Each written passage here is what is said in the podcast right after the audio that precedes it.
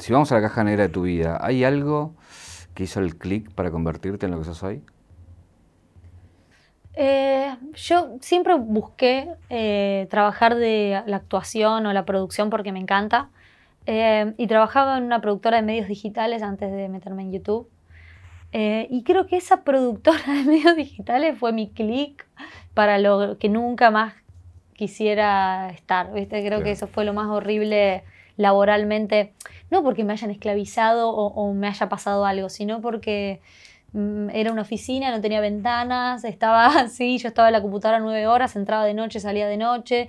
Entonces dije, yo no puedo estar acá, no, no tengo que hacer lo posible. Ahí fue cuando dije, tengo que hacer lo posible para que mi vida no, no vuelva a ser esto, para salir de acá y, y, tratar de al menos de nunca tener que volver acá.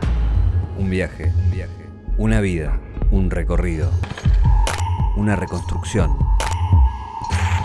Caja negra, caja negra. Todo queda registrado en la memoria. Dai, sos una de las eh, youtubers con más seguidores de la Argentina. Sos de las pioneras con más historia. Creo que recorriste todos los formatos. Hmm. ¿Por qué haces este cambio ahora en tu canal donde sacás tu cara y empezás a poner animaciones y creas otro canal para contar tus cosas? Y fue una decisión muy difícil, muy complicada. Yo hace tres años que quiero hacer animación y fue un proceso largo de presupuesto, de conseguir gente la adecuada que se sume al proyecto, eh, de saber cuál es el estilo. Igual el, estilo y el proceso todavía sigue y continúa. Eh, y lo más difícil fue eso que decís, dejar de dar la cara y, e irme a otro canal para mi vida.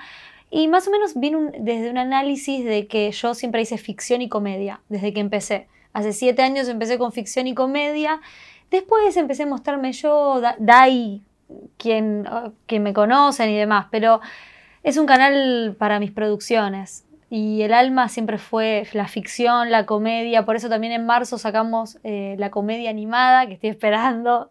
Por eso también, que la gente también lo está esperando, que es comedia la animación, con mi personaje, o sea, Dai pero en animada, y empezar a diversificar me permite que cada uno diga, ok, quiero ver a Dai, este es el canal de Dai, quiero ver la ficción, este es el canal de ficción. Pero creo que sí hay una búsqueda ahí de conocer la plataforma, en el sentido de que cuando te decía, recorriste todos los formatos, siempre fuiste como la que dio la primera puntada en algo que estaba sucediendo por ahí por afuera. Me pasaba que veía un video que a uno a veces pierde la noción del tiempo, ¿no? y veía un, video tuyo que hablaba de expectativa y realidad, algo que hoy está muy en boga. Y veo la fecha, era el 2014. Y o sea, ya del 2014 ya hablamos de expectativa y realidad. Pero parece algo tan de ahora que, ya hace mucho tiempo. Y a eso me refiero de, si algo noto en vos, es como estar primera en un montón de cosas que después se vuelven masivas y estar todo el tiempo probando. Por eso cuando veo tu paso a la animación, digo, por algo lo está haciendo. Sí, eh, la verdad es que sí. Bueno, expectativa en realidad me trajo muchas cosas hermosas en el canal. Los primeros virales vinieron, bueno, mi primer video es típicos en el colegio y después ya empecé medio, digo, bueno, esto es expectativa realidad. Ya como que desde un principio eso me trajo también mucho, mucho público. Y es como vos decís, me parece re loco cuando hoy en día veo que sigue funcionando. Yo ya no lo hago porque, bueno, como que exploté mucho eso y me gusta ir por otro camino, pero es verdad. Eh, y la animación es algo que quiero hace tiempo. Yo creo que la animación tiene algo muy lindo, que, que no envejece la, en, sentido de yo puedo ver un video mío hace siete años y noto que la calidad es de hace siete años, noto que el video tiene siete años. Pero la animación puede tener, hay películas mismo de, de Disney que tienen 40, 50 años y la animación es mucho más precaria, pero es otra onda y me gusta mucho, cuenta un montón de cosas diferentes, hay veces que cuenta cosas que es muy difícil producirlas, ejemplo, hay un pibe que se cae de un pozo y, ¿eh? Y luego desde la animación es más fácil contarlo, me permite crear, divertirme más en los guiones, poder imaginarme cualquier cosa y no digo, uy, no, ¿cómo meto un pibe en un pozo? Eh, desde la producción misma me divierte más que lo puedo hacer y bueno, yo soy muy fan de Los Simpsons. Y bueno, pero no sé si ves los primeros capítulos y ves lo que sí, sí, hay diferencia. sí, hay mucha diferencia, claro que sí. Em, pero ahí, habla de alguien que se aburre, se aburre con lo, que, lo que hace. Sí. Por un lado, lo bueno que, tiene eso es que te empuja a hacer cosas nuevas, pero lo malo que tiene es que empezás de cero siempre. Porque explotás algo, le sacaste la ficha, lo explotaste y ya te aburrió y tenés que empezar a hacer otra cosa de cero de nuevo, que encontrarle el shade hasta que lo volvés a sacar y te volvés a aburrir y empezar de nuevo. ¿Te pasa esa dicotomía de, bueno, ¿por qué soy tan así de, cambiar todo el tiempo? O, ¿O, es tu esencia y tiene que ser así? Yo me aburro, me aburro siempre de todo, me aburro del pelo, cambio siempre de colores del pelo, me aburro en general y siempre quiero como hacer cosas nuevas y experimentar mis sensaciones haciendo algo diferente. Y yo creo que a la gente también le gusta ver cosas diferentes. Yo creo que está bien, la comedia expectativa realidad la puede explotar cinco o seis años seguidos, pero no me imagino haciendo lo mismo todo el tiempo. Yo creo que está bueno reinventarse, crear cosas nuevas, darle a la gente algo diferente eh, no sé, yo eh, respeto mucho a mi público y me gusta mucho de repente que, a mí me gusta que me sorprendan. Y me gusta sorprender. Y por eso quiero ir cambiando y darles algo nuevo. No, es muy de la televisión también, de una idea explotarla durante muchísimos años. ¿no? Sí, total. Em, ¿hay, ¿hay, algún límite en YouTube eh, para vos hoy en día? Porque uno por ahí analiza los videos que se hacían hace cinco años, no sé, que estaba muy de moda las bromas pesadas. Y en un momento dijimos, bueno, esto ya se fue de mambo. Hoy, ¿cuáles son los límites de YouTube? Em, es que estamos todo el tiempo educando a las cabezas, a las mentes, más allá de los niños, ¿eh? formas de pensar de gente que capaz que no es niña, pero igualmente te escucha. Entonces me parece que como medio de comunicación es importante tener esa responsabilidad de decir qué estamos dándole al final, cuál es el mensaje de trasfondo que deja esto. Para mí siempre fue importante, siempre. Y es verdad que, que, que las jodas en la calle en un momento eran tendencia. Sin embargo, es eso que yo nunca me enganché. Mira que yo me enganché de todos los estilos, ¿eh? Para probarlos, para divertirme, para ver qué me generaba a mí, pero ahí nunca entré. Porque yo creo que es importante también lo que le dejamos a la gente. No, porque siempre no es niño, no, a la gente en general. ¿Qué mensaje le dejamos como sociedad? ¿Qué estamos haciendo? Es un medio muy poderoso, nuevo y poderoso. Te pregunto también en virtud de, y lo hiciste público en un video contra Yago Cabrera, por ejemplo, que enarbola un poco e-, ese estilo.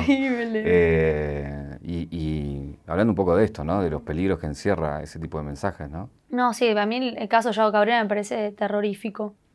Porque él tiene muchos niños, más allá de gente adolescente, tiene muchos niños que lo siguen, que repiten lo que dice que es terrible, la visión que tiene de, las cosas. Creo que como él no es creador de contenido, no, no tiene esa responsabilidad de creador de contenido. Él le gusta sacar, monetizar lo que hace, digo, ¿cuánto más puedo robar de acá? Pero está destruyéndole la cabeza a los pibes. Sin ir muy lejos, yo sé que hay una chica que lo reseguía y empezaba hasta a repetir las palabras que él decía súper sexuales y, y, cosas súper denigrantes hacia la mujer y cosas que decís, es una nena, está bien. Cada uno hace lo que quiere en YouTube, Internet es libre. Eso es medio, viste, es medio raro el Internet es libre. Porque hasta dónde, viste, por eso mismo se está regularizando, no es tan libre. No, y aparte también, eh, a ver, eh, es, es una nueva forma, que es una nueva forma, tiene 20 años, pero que está en constante movimiento y cambiando y cosas que tolerábamos hace unos años hoy ya no. Y es algo que se, como que se está aprendiendo de alguna manera. Lo importante me parece desde un lugar como el tuyo, de creador de contenido, de ser consciente el poder que eso tiene, ¿no? Sí, la verdad que sí, tener, ser consciente a favor de la sociedad y lo que queremos fomentar, porque él, yo creo que lo que hace Yao Cabrera es tener conciencia del poder que tiene a su favor, monetizándolo él como quiere, y no si puede causar o no daño. Al contrario, le gusta jugar con el morbo. Hace poco había visto una miniatura donde le daba un pico al nenito chiquitito de 6 años, como eh, no sé qué, soy gay, y le da un beso al primo, al no sé qué, el nenito chiquito. Y digo, ¿qué estás haciendo? Después cambió la miniatura porque era solamente para que la gente pique y vaya. Pero es demasiado turbio, ¿viste? Es como un camino oscuro. Eh, cada uno. El problema es cuando no meten a todos en la misma bolsa. Cuando creen que el creador de contenido que hace estas cosas tiene que ver conmigo o con los demás creadores. Y los youtubers, viste cómo son los youtubers. ¿Qué tiene que ver, viste, una cosa con otra? Cada uno sigue su camino. Y bueno, no sé, pero no nos metan a todos en la misma bolsa. Igual que yo creo que es un poco el juego de la televisión. Hay, hay una actitud que vos tomás eh, frente a cámara que es justamente eh, hablar de tu vida personal, de ir a lo más profundo y compartirlo con tu gente, que es cuando salís del closet, ¿no? Y tomas la decisión. Aún así, siendo un heterosexual no hace esto, pero yo lo voy a hacer por un montón de motivos. Y quería preguntarte justamente, digo, hoy con el tiempo ya pasado, si puedes ver por qué lo hiciste en ese momento y qué te empujó a, hacerlo. Horrible. Eh, te juro que los minutos previos a subir, publicar ese video, yo dije, voy a arruinarme la carrera, pero era más mío, una necesidad propia de dar un mensaje que me hubiera encantado escuchar cuando era más chica y que lo hubiera necesitado. Y dije, bueno, hay gente que me escucha, ¿viste? Eh, pero me moría de nervios. Eh, de hecho, me acuerdo que mismo cuando mis papás aparecen en ese video donde digo que soy homosexual, y mi mamá nos, me dice, pero ¿estás segura de lo que vas a hacer? ¿Viste? Como que te está yendo bien. Aparte era un momento que me estaba yendo tipo así para arriba, yo estaba creciendo un montón. Había llegado el millón de seguidores y dije, lo digo. Y como, uy, no sé, ¿viste? Y yo dije, lo digo, pero con una necesidad propia de dar un mensaje y, y al final decir, bueno, si realmente me siguen y les gusta lo que hago y me siguen como persona, o sea, ¿qué tiene? Es que la otra vez, mira, eh, recuerdo un evento, si lo llamamos a la televisión, eh, Juan Castro también lo hizo en su momento y lo hizo también en prime time televisivo y fue todo un evento. Y hoy visto con el tiempo decís, ¿por qué tuvo la necesidad de salir así? Pues nadie dice, o uno dice, yo no soy, soy heterosexual, o yo hago esto, me gusta aquello. Pero bueno, son necesidades que, bueno, que también liberan, me imagino. Sí, ahora me hiciste acordar justo cuando dijiste eso que mm, a mí todo el tiempo eh, había pasado un Club Media Fest, en ese momento había sido un boom youtuber acá, y a mí me habían ligado mucho con el Rubius. Se había hecho muy viral que yo me había acostado con el Rubius, cosa que no había sucedido, pero todo el mundo lo decía, me lo escribían en cada video, había sido tendencia en Twitter, todo, una cosa descabellada para mí que no tiene nada que ver conmigo, ¿entendés? Como que justo a mí me lo venís a mí. Obviamente yo no, claro, yo no había dicho nada, tenía sentido que la gente piense cualquier cosa. y te había venido bien seguramente también, me imagino. Lo del Rubius. En el sentido de que mucha gente por ahí te conoció que no te conocía. Mucha gente me, me puede ser, pero también fue mucha bardeada de las minas enamoradas del Rubius. Eh, vos, prostituta, que te va cosa que nunca había pasado, ¿viste? Y yo me, me comí mucha bardeada de prostituta, te fuiste con el Rubius, aprovechaste. Entonces eso también dije, qué cagada que la gente tampoco sepa quién soy. Porque ahí soy, ¿entendés? Como que la gente habla y la gente va a hablar siempre, ¿no? Después yo entendí ¿qué eso. fue lo peor que te dijeron que te rompió mucho y que dijiste, no, bueno, esta... No, bueno, sí, los medios han dicho mucho que no, pero en general, más no sé si a mí, pero en general de que no hacemos nada, de, que somos unos vagos con suerte, creo que esa es la frase más popular. Y digo, loco, nunca trabajé tanto en mi vida y yo he tenido un montón de trabajos antes de esto y es como, wow, eh, no entiendo cuál es el fundamento, pero siempre uno lucha contra esas creencias y esos prejuicios que como lo dicen mucho los medios tradicionales, la gente que no tiene nada que ver con YouTube se lo cree. Tipo, mi pareja hoy en día también tenía sus prejuicios, porque es de otro palo, entonces es como que también somos todos vagos, ¿entendés? Como que todo está... Eso ahí, me parece una fantasía de, comparar, generar contenido frente a una persona que nada, se filma, se edita, lo pone, un medio que son un montón de personas trabajando, no es la misma productividad, digamos, de lo que vos podés producir digo, un video cada una semana es un montón de trabajo. Sí, claro que sí. Y aparte cuando, por ejemplo, eh, ejemplificaban, y esto los vagos con suerte, capaz que ponían un video medio random que sí no tenía producción, que era cualquier cosa. Pero hay un montón de personas que hacemos cosas, como decís, producidas. Yo me producía yo, me autogrababa, tenía que hacerme foco con un peluche, después tenía que, o sea, primero tenía que hacer todo el guion, después tenía que hacer todas las tomas, todos los personajes, me vestía de todos los personajes diferentes. Cuando estaba todo más o menos armado, como lo tenía en la cabeza, iba a editarlo. Estaba cuatro días editándolo para que quede perfecto. Después la distribución de eso, porque tenés que tener un plan de distribución y cómo lo soltás al mundo. No se tira así como así para que sean virales las cosas, las tenés que planificar. Y todo es paso a paso y un granito de arena a favor del éxito. Entonces hay toda una cabeza atrás de eso. Registro 092. Dai Hernández tiene casi 3 millones de seguidores en YouTube, casi un millón y medio en Instagram y casi 700.000 en Twitter. Aunque creó su canal en febrero del 2008, recién publicó su primer video, Expectativa versus Realidad, en 2012. Ser youtuber fue su expectativa y hoy es su realidad. Te quería em, traer nuevamente a cuando estamos hablando de, tu salida, eh, que me imagino que la, más difícil fue con, con tus papás. Sos hija única, con los cuales los mandatos de los padres sobre los hijos únicos son como muy fuertes. Imagino que eso habrá costado mucho. Fue muy difícil, fue muy difícil. Porque yo todo el tiempo, más que nada con mi vieja, yo creía como que estaba decepcionando a mi mamá. Porque ella tenía su creencia de que yo me iba a casar de blanco en una iglesia con un chico no sé qué y con una... eh, había, ella también quería que yo sea maestra. Viste, un montón de cosas que no pasaron. Eh, Ella es maestra, ella es maestra. Eh, tu papá entonces, taxista. mi papá es taxista y mi mamá, bueno, maestra, sí, eh, directora. Ahora los dos están jubilados, ¿no? Eh, y claro, mi mamá tenía un montón de, de pensamientos y cosas sobre mí que no eran. Eh, y a mí me costó mucho con mi mamá, más que nada el tema de la homosexualidad, que ella tampoco lo aceptaba y cuando más o menos empezó a darse cuenta, pues los padres se dan cuenta, las madres se dan cuenta, me dijo, yo te mando al psicólogo si vos llegas a ser eh, lesbiana, porque esto que lo otro, y yo digo, la- y aparte desde muy chica, porque a los 14 años mi mamá medio como que empezó a sospechar, y yo obviamente le decía que no. A esa edad era como, no, no, no. Ya te lo había tirado, te lo había dicho. En realidad fue que a mí me gustaba una chica eh, que estaba de novia con otra chica, y la novia llamó a mi casa diciéndole a mi mamá que yo, mi, su hija es lesbiana y me quiere robar a la novia. Y mi mamá, ¿qué? ¿Entendés? La tipa era una loca. eh, y mi mamá me dice, che, llamó una chica diciendo que sos lesbiana y le querés robar la novia. ¿Cómo explicaba yo esa situación? Yo le decía, no, mira, te están inventando, es una joda telefónica, ¿viste? Le decía yo. No podía manejar esa situación a los 14 años, porque no podía manejar lo que me pasaba a mí Claro. tampoco. No era algo que se hablaba tanto en la televisión, no se hablaba, no se veía ni mi, mi familia menos. Entonces era muy difícil. ¿Y, y por, y por qué te sentís la necesidad de tenés una novia, no? Ahora. Sí. Y la presentás porque acabas de publicar un video donde la presentás públicamente. Sí. ¿Por qué surge eso de decir, bueno, la, te- la tengo que- porque es, parecía una obligación, la tengo que presentar, es ella, conozcanla. Yo nunca presenté a ninguna pareja. Mira, Y la gente se empezó a dar cuenta porque en alguna que otra historia salía y me empezaron a pedir así un video con ella. Y por mi parte era, una, te juro, la primera vez después de siete años que sentía como, yo lo haría. Esta vez sí la, la presentaría o la mostraría. El tema es ella que nada que ver, porque viene de un palo súper diferente, que no conoce, que no sabe, que además las cámaras no le gusta, le da mucha vergüenza. Y bueno, le, se la tiré y me dijo, sí, un- yo haría un video, o sea, si vos querés, como tranqui. Pasaron meses y bueno, se dio.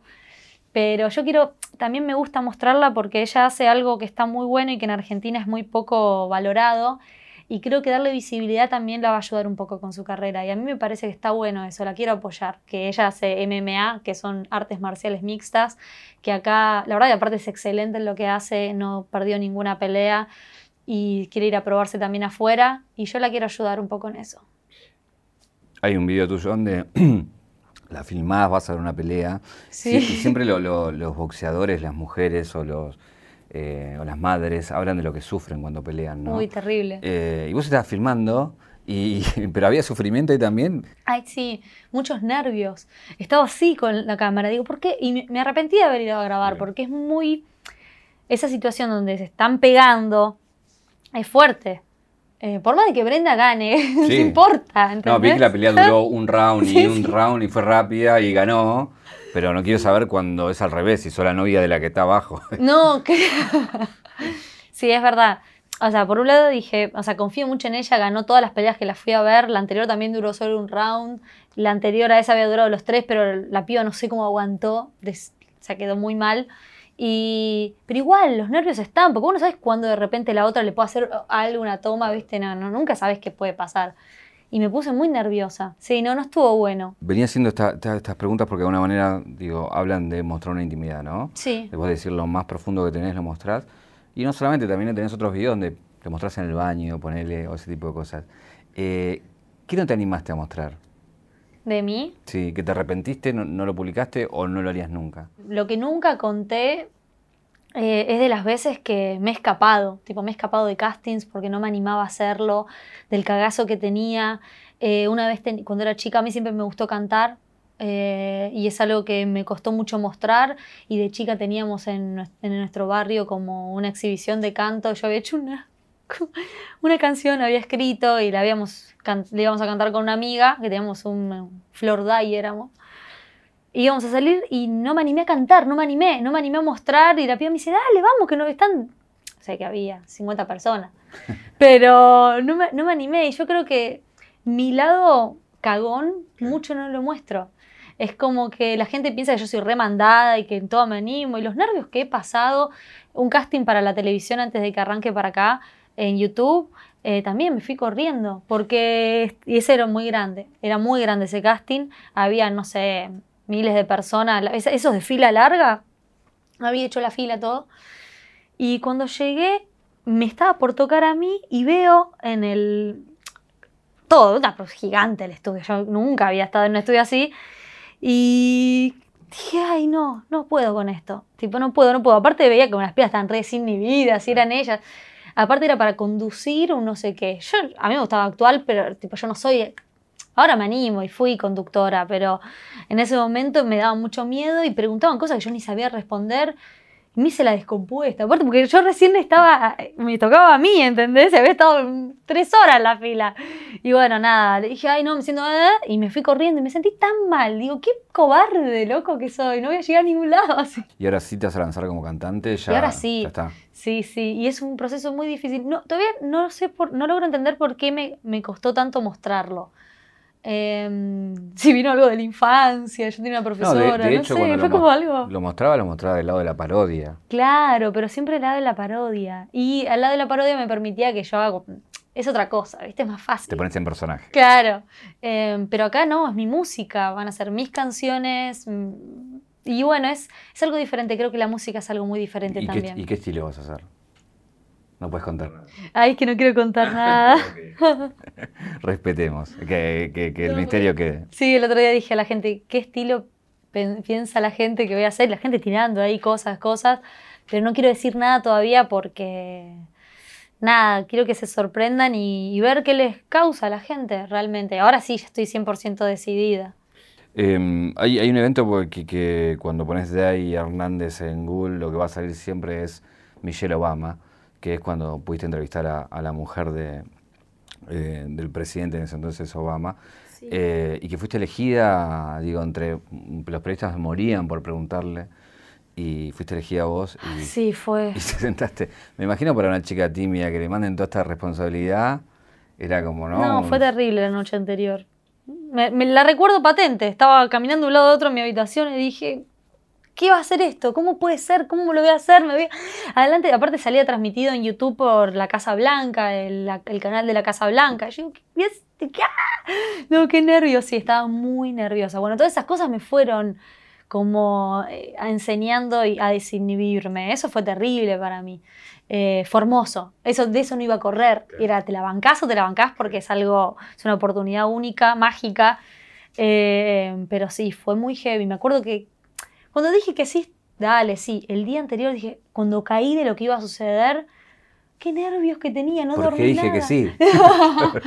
no, no, y mira si esto y el otro, y pero estaba muy nerviosa, muy nerviosa. Eh, pero fue una, la verdad, una experiencia increíble. ¿Fue el momento más trascendente de tu carrera? Sí, yo creo que sí. Por lo menos en cuestión a el salto a, que me conozcan más de los medios tradicionales o que me den un espacio el salto de lo digital al medio tradicional fue gracias a la entrevista que le hice a Michelle Obama. Sí, totalmente. Y fue un cambio, para mí también crecí como, como persona, creo, en ese momento. Eh, te voy a la otra cara de, la moneda. ¿El, peor momento cuál, cuál fue? ¿El peor momento de mi carrera? Eh, yo no sé si es tanto lo laboral eh, bueno, sí, influyó mucho, pero fue más que nada cuando me entraron a robar a mi casa, que me sacaron las cámaras, la computadora, las cosas con las que laburaba, mis ahorros que, con los que necesitaba para trabajar porque me autoproduzco todo.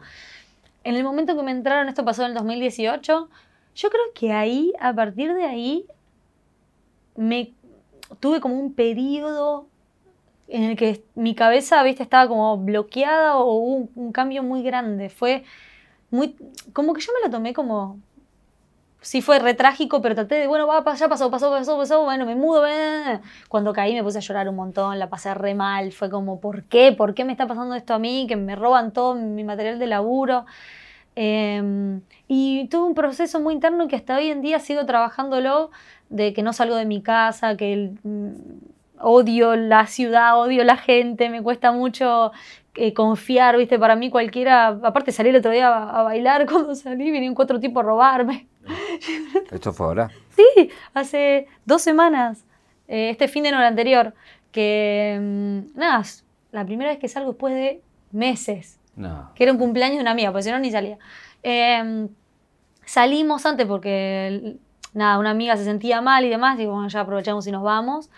Y cuando nos quedamos ahí esperando el auto, eh, vienen cuatro tipos a robarnos, tipo, me manotean, eh, intentan manotearme el celular así, después el otro intenta también y medio como que forcejean y tipo, ay, medio tenso, aparte mi novia estaba al lado y mi novia se para, lo que medio caga trompada al pibe.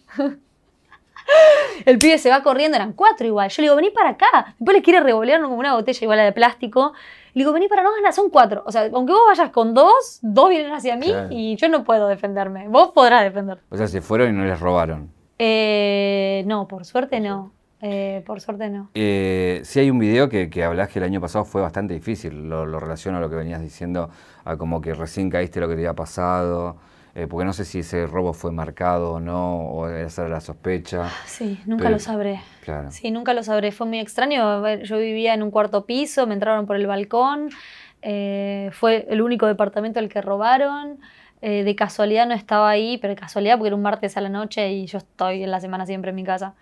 Eh, fue muy raro. El, el hogar es bueno, es lo más íntimo que tiene uno, ¿no? Y cuando eso eh, hay, hay alguien que, que, que uno no conoce que se mete, es como que quiebra, Es terrible. que- yo quiebra ese lugar de confort, digamos, ¿no? yo no, no sé cómo describirlo. Al que nunca le pasó que le hayan entrado y manoseado todo y violado la intimidad, sí. No sé si alguna vez lo va a entender. A mí me, me traumó un montón. Tengo la necesidad, o sea, como que me traumó en general, no, en la calle en general, ¿viste? Como que ya no quiero, no quiero estar, ¿viste? Acá. Me, me siento como mal. Pero es un, yo voy como trabajándolo día a día. Registro 093.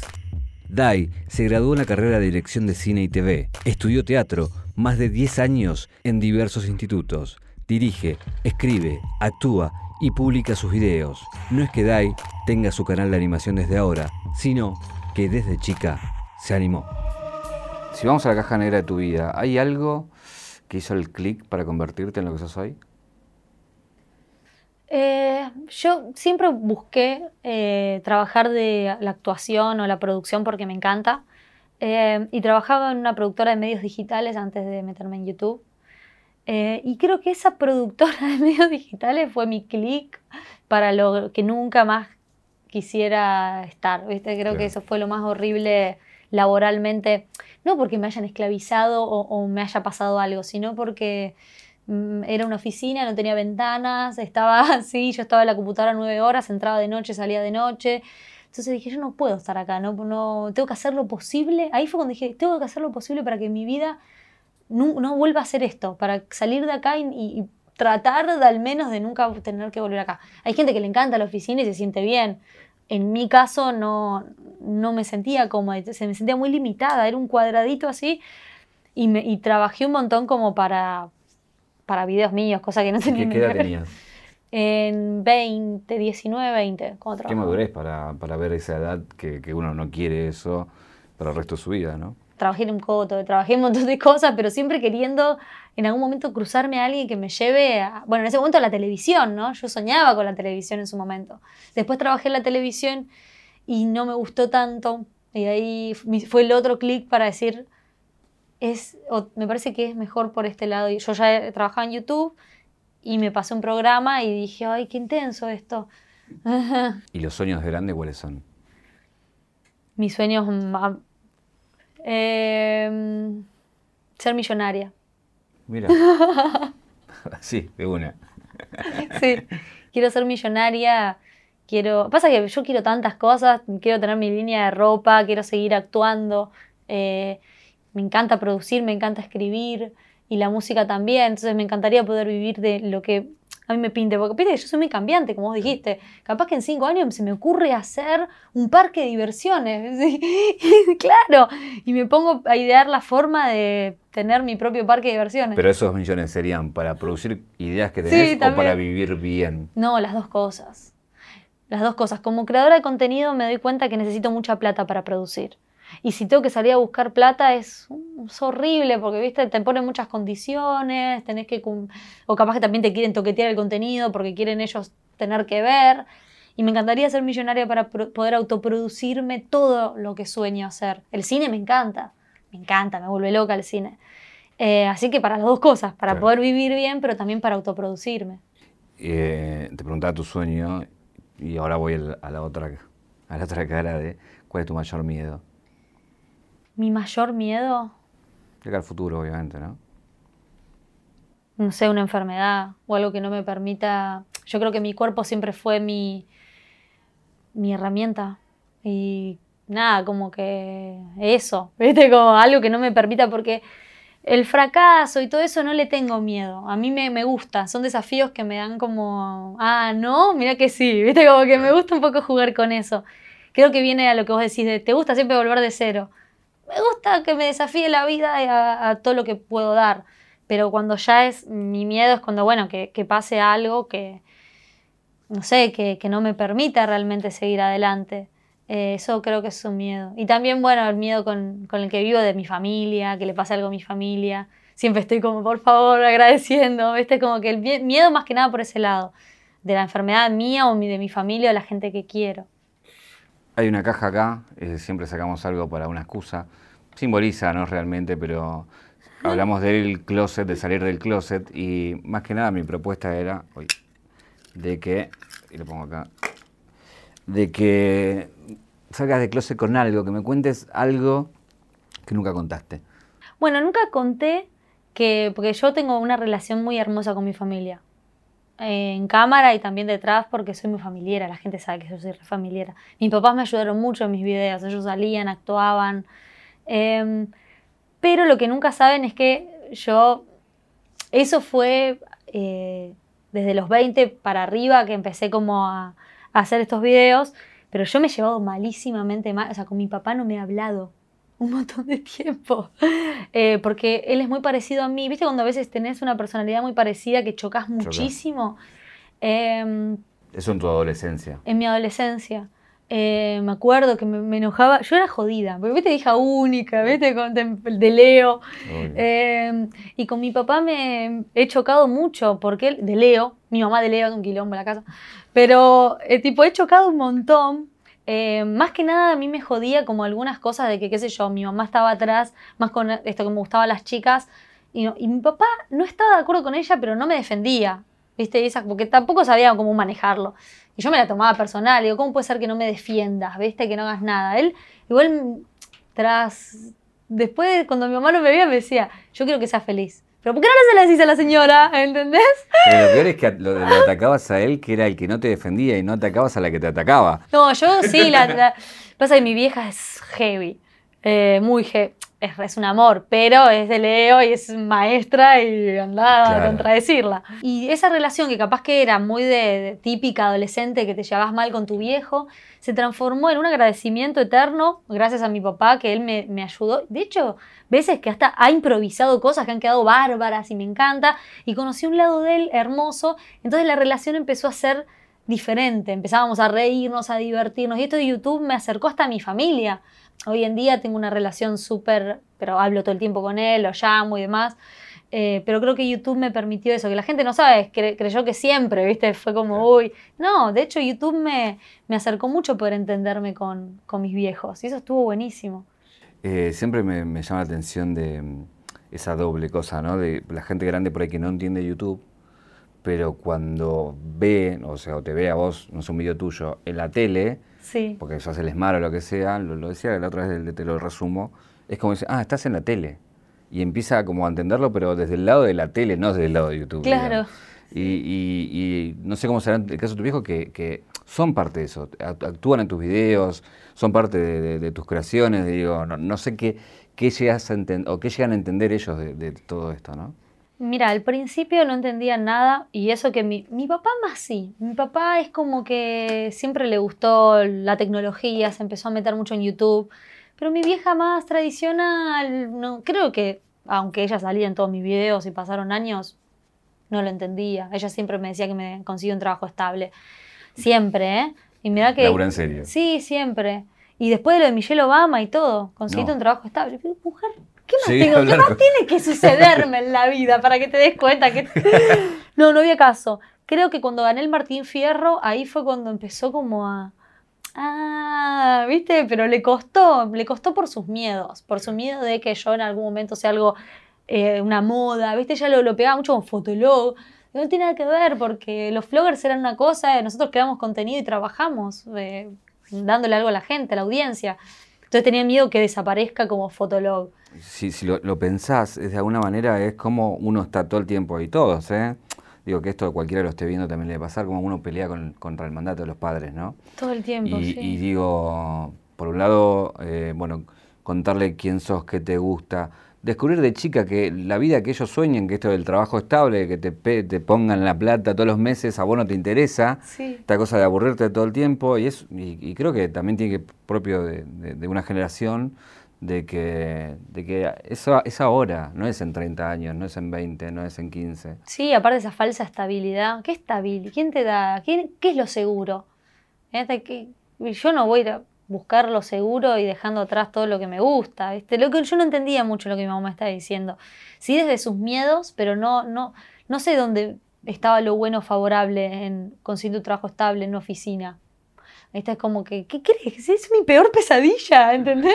¿Por qué me estás recomendando eso? Es lo que me hace mal, es donde no quiero estar. Eh, pero bueno, desde sus miedos ella era la estabilidad de, no sé, de ¿y quién te va a dar vacaciones? Me decía. Y si te embarazás, ¿qué haces? ¿Viste? Que esas cosas, qué sé yo, mamá. no importa las vacaciones, me las daré yo, no sé.